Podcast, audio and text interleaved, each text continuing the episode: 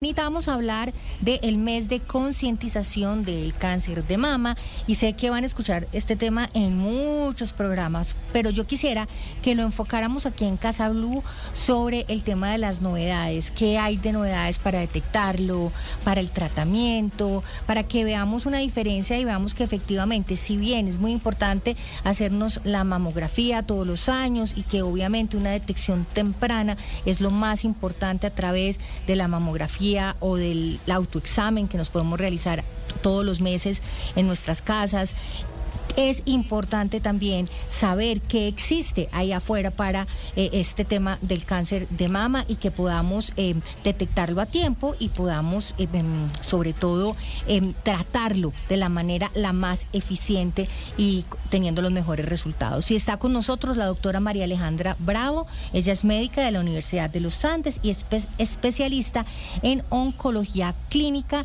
Doctora María Alejandra, qué rico tenerla aquí en Casa Blue. Bienvenida. Buenos días, muchísimas gracias por la invitación. Bueno, qué rico tenerla aquí. Y yo creo que podemos empezar por, sí, vamos a hablar muchísimo del tema de cáncer de mama en todo este mes eh, en los medios de comunicación, pero es importante también que, que las mujeres se familiaricen eh, con cuáles son esos eh, factores de riesgo de cáncer de mama, o sea, cuáles son las mujeres que efectivamente deberían tener más precaución, que deban más consultar a su médico sobre las, los métodos y la frecuencia adecuada de detección del cáncer de mama. Pues sí, como tú bien lo mencionabas, este mes de octubre es el mes de la sensibilización contra el cáncer de seno y, más allá de reiterar que es muy importante que hagamos el autoexamen mensual, que tengamos un examen clínico por un médico una vez al año y hacer la mamografía una vez al año, eh, pues también es súper importante tener presente que hay personas que tienen factores de riesgo un poco más incrementados. Eh, si bien la mayoría de los cánceres de mama no son hereditarios, pues si en mi familia, familiares de primer grado, eh, si hay familiares hombres que han tenido la enfermedad, pues obviamente es una, una alerta más y pues nos invita a que consultemos y hagamos nuestros exámenes de, de tamización a una edad más temprana.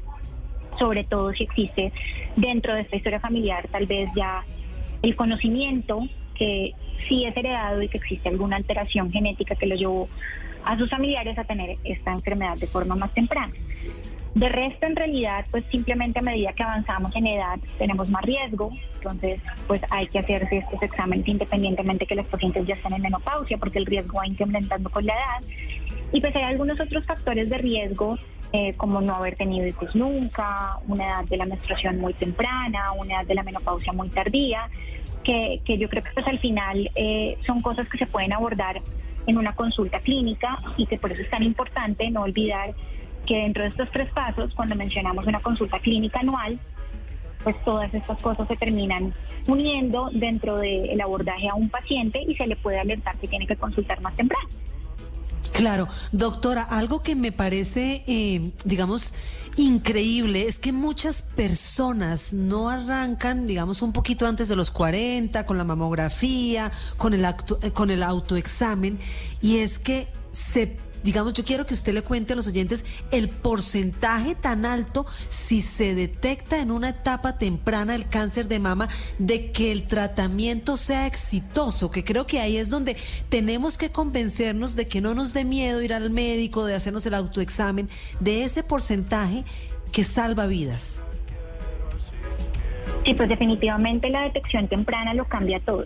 Eh, cuando nosotros encontramos el cáncer de mama en estadios tempranos, es decir, cuando está localizado solamente en el seno, la sobrevida a cinco años puede ser cercana al 100%.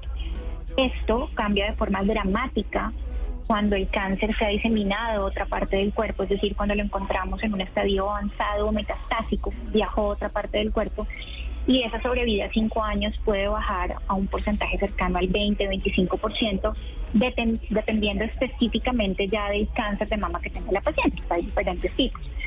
Pero en términos generales estas son las cifras. Entonces, la detección temprana sí lo cambia todo y la posibilidad de cura cuando lo encontramos de forma eh, muy, muy temprana, pues es definitiva.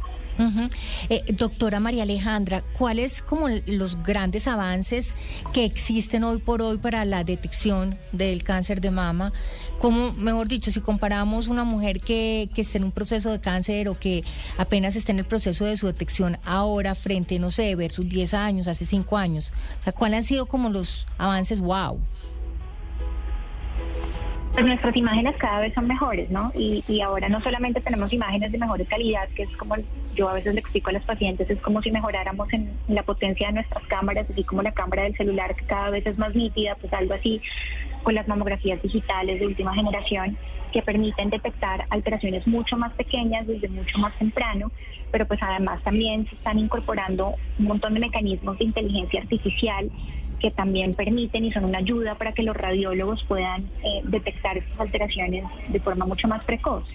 Entonces, la, posibilidad de que encontremos, sea muy pequeña la alteración, es mucho más alta y por lo tanto son cirugías que son mucho más pequeñas, eh, con menos complicaciones posoperatorias, eh, con menos también alteraciones desde el punto de vista estético, que pues es algo que, que obviamente también es muy importante a la hora de enfrentarse a un diagnóstico de estos.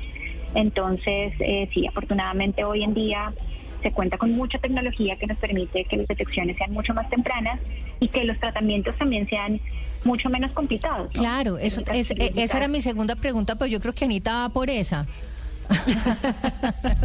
Esa era. Pues yo, le pregunto cuáles son los avances en, detección. Anita le pregunta, bueno, ¿cuáles son los avances en el tratamiento? En el tratamiento. Muy bien, Patri. La, tenemos clara. Leo Mentes, esto, Leo Mentes, Anita. Virgen Ahora sí, doctora, ¿cuáles son los avances en el tratamiento? Pero no, mire, antes de esa respuesta, antes de esa respuesta, Patri, yo quería también preguntarle, ¿hay algunos síntomas? Porque uno siempre está buscando bultos, pero ¿hay algunos síntomas también? Que pueda uno eh, como tener una alerta? Pues, eh, en cuanto a síntomas como sistémicos, eh, propiamente dichos, ojalá no los presentemos porque casi siempre cuando hay síntomas sistémicos es cuando la enfermedad ya no está en una etapa localizada, sino que ha logrado migrar a otra parte del cuerpo y muchas veces son estos síntomas los que terminan manifestándose, pero lo que tú mencionas en términos locales, finalmente sí es lo que pasa, una sensación de una masa, muchas veces la primera manifestación es una masa en la axila, que uno a veces como que no lo tiene presente, eh, pero los ganglios linfáticos de la axila, los ganglios son parte de nuestro sistema de defensas y, y la, digamos que la mama, usualmente todo el drenaje linfático de la mama va hacia la axila, entonces a veces pueden ser simplemente la sensación de masa en la axila, cambios en la piel del seno, en la coloración de la piel, en el pezón, la piel a veces puede tornarse como, como si fuera una piel de naranja, esto también es otra de las alteraciones que podemos ver, secreción anormal por el pezón. Entonces, digamos que los síntomas locales son, son muy los que nos han venido siempre mencionando en, cada octubre en conjunto con esta campaña de hágase su autoexamen mensual, de hágase su examen clínico anual, hágase su mamografía anual. Los síntomas sistémicos eh, casi siempre pues ya vienen cuando hay de la mano una enfermedad más avanzada. Y pues esto dependerá de a dónde migró. Entonces pueden ser muy diferentes. Claro. Eh, doctora eh, María Alejandra, ¿dónde la podemos encontrar a usted? Bueno, yo soy oncóloga en el Centro de Tratamiento de Investigación sobre Cáncer, Luis Carlos Sarmiento Angulo. Acá ya llevamos un año de actividades, eh, muy contentos de, poder eh, decir que ya llevamos un año con las puertas abiertas. Nosotros acá trabajamos por unidades funcionales, entonces hay todo un grupo que está encargado solamente de ver tumores de la mama. Pero vaya y pregunte por la doctora María Alejandra Bravo, que yo la escuché en Casa Blue y que me encantó.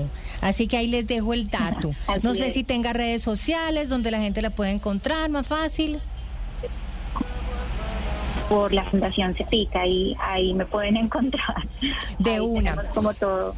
Genial. Pues el mes de concientización sobre el cáncer de mama es una oportunidad ideal para recordarle a las mujeres que deben ser conscientes de estos factores de riesgo y cuando sea posible mitigarlos, pero también fomentar el tema de la detección adecuada, temprano. Sabemos que cualquier tratamiento es mucho más efectivo si encontramos todos estos problemas a tiempo, a tiempo, a tiempo es más tratable. Pues muchísimas gracias, doctora eh, María Alejandra Bravo, por estar aquí con nosotros en Casa Blue y nosotros aquí tratando este tema tan importante de es el tema de la concientización del cáncer de mama. Esto es Casa Blue.